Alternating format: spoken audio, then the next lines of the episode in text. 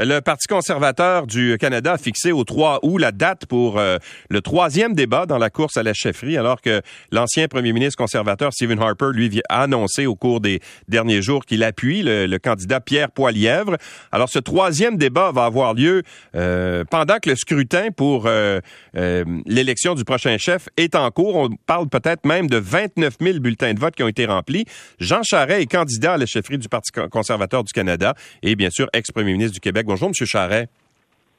Bonjour, M. Lacroix. Alors, juste avant de parler de, ça, vous avez sans doute écouté hier euh, les, excuses du pape François, etc., son discours. Comment vous avez réagi? Comment, c'est quoi votre point, euh, votre point de vue par rapport à toute cette situation-là, vous, comme euh, candidat à la chefferie du Parti conservateur?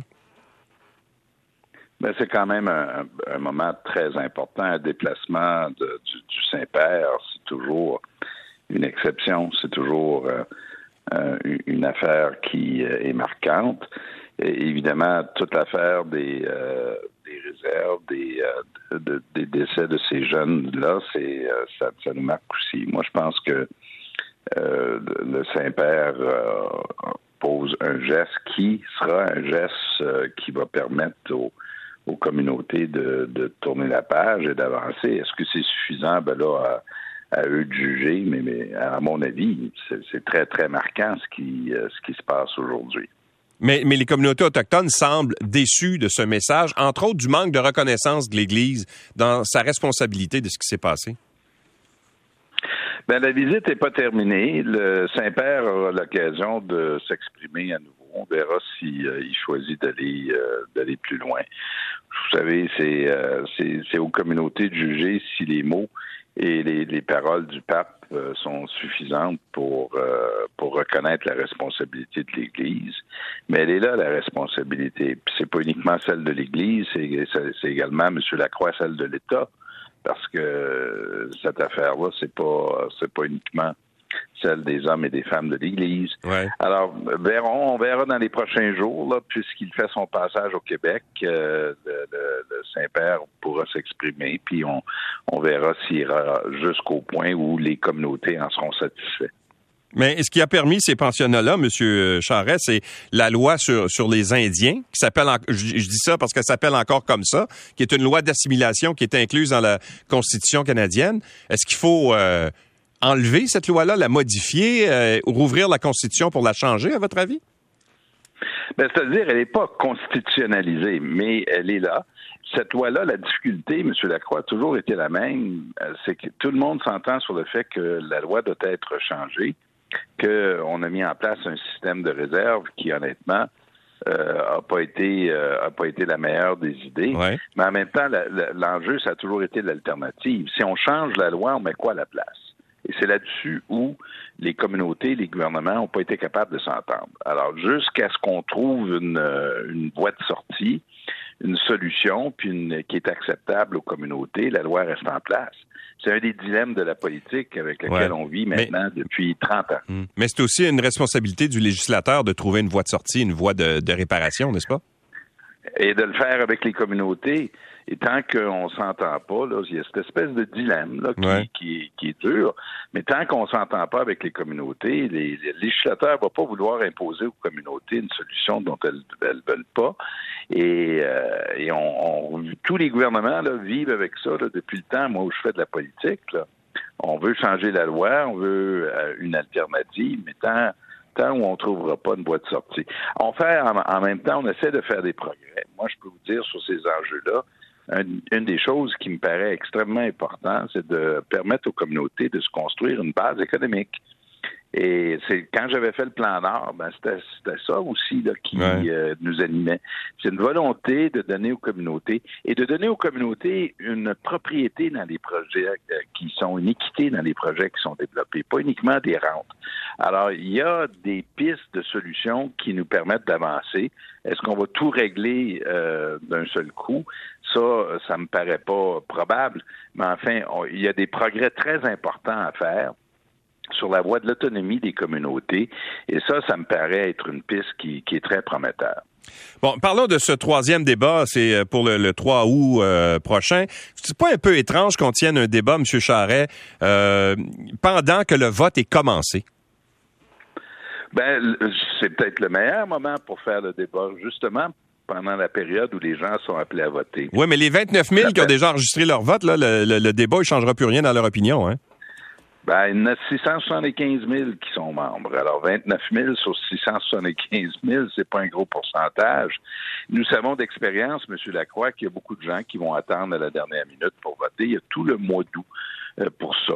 Mais c'est la démocratie, les débats. Comment peut-on être opposé à des débats? Moi, ça, m'intrigue. Ben, demandez à Pierre Poilievre, il sera pas là. Ben non, il sera pas là, mais, monsieur, ironiquement, M. Poilievre, M. Lacroix va payer pour pas assister au débat, va prendre l'argent de ses donateurs, là, va payer 50 000 qui, soit dit en passant, c'est également de l'argent de l'État parce qu'un donateur reçoit un crédit d'impôt du euh, de l'État fédéral. Alors, c'est les contribuables canadiens, c'est vous et moi, là, qui allons payer euh, le Parti conservateur pour, pour, pour que M. Euh, Poliev puisse prendre un soir de congé. Alors que c'est quoi faire une course au leadership? Si ce n'est pas faire des débats, M. Lacroix, je ne sais pas ce que c'est, je ne sais pas ce qu'il a à cacher. De toute évidence, il ne veut pas parler de sa politique sur Bitcoin. Il ne veut pas non plus parler de sa politique sur ben, la, Banque du Canada, sur les positions extrêmes qu'il euh, qu'il représente et le fait que M. Poliev, c'est une pâle copie du Parti républicain aux États-Unis. C'est le choix qu'il offre euh, aux Canadiens. Puis nous, on, on, pense que c'est très important que les membres du parti puissent savoir sur quoi on se tient, d'autant plus qu'il y a deux sondages qui ont été publiés la semaine dernière qui disent très clairement que si je devais devenir chef, que je vais, je vais gagner un gouvernement majoritaire, tandis que M. Poliev perd. Pas compliqué, le portrait, là, c'est noir et blanc. Avec si je deviens chef, je forme un gouvernement majoritaire. En Ontario, par exemple, j'ai quatre points d'avance sur les libéraux. Monsieur Poliev, il y a trois points, lui, de recul. Ça fait 7 points, 7 7% de plus à ma faveur en Ontario qui nous permet de former un gouvernement majoritaire. Honnêtement, je pense que là, là, vous comprenez mieux pourquoi il ne veut pas débattre. il, y a mieux se cacher. Mais le problème, c'est que c'est pas c'est pas les gens qui ont répondu au sondage qui vont voter pour élire le prochain chef, c'est les membres du Parti conservateur. Alors là, ça change le portrait. attention, c'est peut-être. Mais, mais c'est le facteur déterminant dans le choix que les membres vont faire. Les membres vont-tu continuer à perdre? honnêtement, là, perdu en 2015, perdu en 2019, perdu en 2021. Alors, s'ils veulent continuer de perdre, peuvent choisir M. Poliev, ils vont continuer, ou est-ce qu'ils veulent gagner un gouvernement majoritaire? Ça, c'est l'enjeu. Il me semble que c'est un enjeu qui est absolument euh, central au choix que feront les membres du Parti conservateur dans les prochains jours, les prochaines semaines. Bon, là, on a vu euh, en début de semaine que Stephen Harper, l'ancien euh, premier ministre, a appuyé M. Poilièvre. ça a dû vous, vous donner un petit coup, ça, quand même, d'avoir quelqu'un qui est quand même très influent au sein du Parti conservateur, M. Harper, là, de donner son, ben, son aval à Pierre Poilièvre. Mais il faut prendre les compliments quand, quand, ils, quand ils viennent, puis tu sais, quand quand M. Monsieur, Harper fait sa sortie quelques jours après que les sondages soient publiés, il n'y a pas de coïncidence là-dedans. Il avait enregistré sa déclaration depuis euh, déjà plusieurs, plusieurs jours. Il la gardait en banque. Il l'avait enregistré pendant le, le Stampede de Calgary. Alors, ça, on le sait, puis le gardait en banque pour, euh, j'imagine, un moment où ils auraient des difficultés. Puis après la publication des deux sondages, ils sortent le sondage ils sortent la déclaration de M. Harper. Alors, M. Harper a le droit à son opinion, je respecte ça, mais la course au leadership, c'est sur l'avenir, mhm. c'est pas sur le passé, ça va être sur l'avenir. Mais pourquoi vous, M. Harper et vous, vous entendez pas? Pourquoi, pourquoi il vous aime pas, M. Harper? Ben, posez-lui la question. Ben, à votre avis, vous devez le savoir. Moi, si quelqu'un m'haït, d'habitude, j'ai une petite idée. Ah oui? c'est quoi votre idée à vous? tant mieux pour vous. Moi, je ne vais pas spéculer là-dessus. Il peut ne pas m'aider. Moi, j'ai du temps où j'étais euh, premier ministre, j'ai défendu euh, les intérêts du Québec. Puis je l'ai fait dans un cadre fédéral. Puis je l'ai fait avec beaucoup de conviction. Alors, euh, si M. Harper n'a pas aimé les positions que j'ai défendues, ben tant pis. Mais moi, moi, je l'ai fait. Je suis, je suis, je suis, un, je suis un homme de conviction. Puis si je crois en certaines choses, je le défends avec beaucoup de fermeté puis de C'est ce que je vais faire pour l'avenir. euh, lorsque je serai premier ministre du Canada aussi. Tu sais, si on veut être premier ministre du Canada, euh, revenons au débat, là, il faut se présenter sa job. Là. Se cacher, là, c'est pas une alternative. Là. C'est pas, hmm. euh, c'est pas, c'est pas un choix. Il faut avoir le courage puis la conviction de se présenter puis de défendre ses idées. Si on n'a pas ça pendant une course au leadership, honnêtement, ça annonce pas des lendemains qui sont très prometteurs pour le Parti conservateur. Vous faites quoi au lendemain de, de, de l'élection du prochain chef, M. Charest, si jamais euh, vous n'êtes pas élu chef? Est-ce que vous allez euh, euh, faire comme certains entrevoient ou pensent que vous pourriez faire, c'est-à-dire lancer une nouvelle formation qui réunirait les conservateurs plus progressistes? Il n'y a jamais été question de ce scénario-là. Les gens évoquent ça ou les médias évoquent ça. Ça n'a jamais été évoqué. Moi, il y a un seul scénario là, qui tient, c'est celui de gagner cette course au leadership-là, être le chef, unir le parti et préparer le parti pour une élection générale qui va arriver rapidement. Moi, je suis dans le milieu d'un match de boxe. Là commence pas à faire des scénarios sur d'autres euh, sujets. Puis il n'y a jamais, Monsieur, Monsieur Lacroix, il n'y a jamais été question pour moi de ce scénario-là. Il y a un seul choix, une, seule option possible pour une alternative aux libéraux fédéraux, puis c'est le Parti conservateur du Canada. Et c'est de devenir être le chef de ce parti-là et premier ministre qui est la seule option possible pour moi. Donc, si vous perdez, vous retournez au droit ou euh, avez-vous gardé votre lien d'emploi? Ah, ben écoutez, non, non, je, suis dans le milieu d'une course au leadership. J'ai l'intention j'ai l'intention de gagner, pas juste l'intention, je vais gagner. Permettez aux gens de voter. Monsieur, attention, Monsieur Lacroix, là, vous êtes observateur de politique, vous, depuis longtemps. Là. Depuis, fait combien de fois dans votre vie qu'on vous a annoncé que j'allais perdre, puis que ça n'a pas été ça le résultat? Ça vous a peut-être déçu, moi, je ne sais pas. comme d'autres journalistes. Rappelez-vous. Je vous ai déjà sauvé la vie, fait que. Ah oui? vous vous souvenez pas la, la, la, plainte qui avait été logée, euh, des menaces que vous avez eues? C'est une vieille histoire. ah oui, oui, oui. Eh ben, je vous remercie. J'en dois une. C'est ça, exactement.